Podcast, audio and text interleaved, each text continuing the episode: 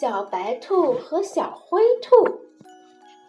老山羊在地里收白菜，小白兔和小灰兔来帮忙。收完白菜，老山羊把自己种的白菜送给他们。小灰兔收下白菜说：“谢谢您。”小白兔不要白菜，他说：“您送我一些菜。”老山羊送给小白兔一包菜籽。小白兔回到家里，把地翻松了，种上菜籽。过了几天，白菜长出来了。小白兔给白菜浇水、施肥、拔草、捉虫，白菜很快就长大了。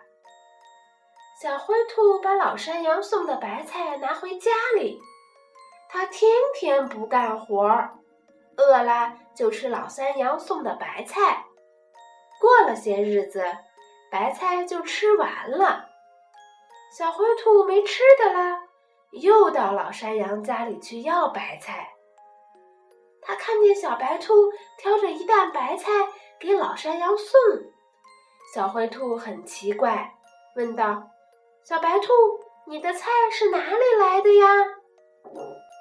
小白兔说：“我自己种的，只有自己种，才有吃不完的菜呢。”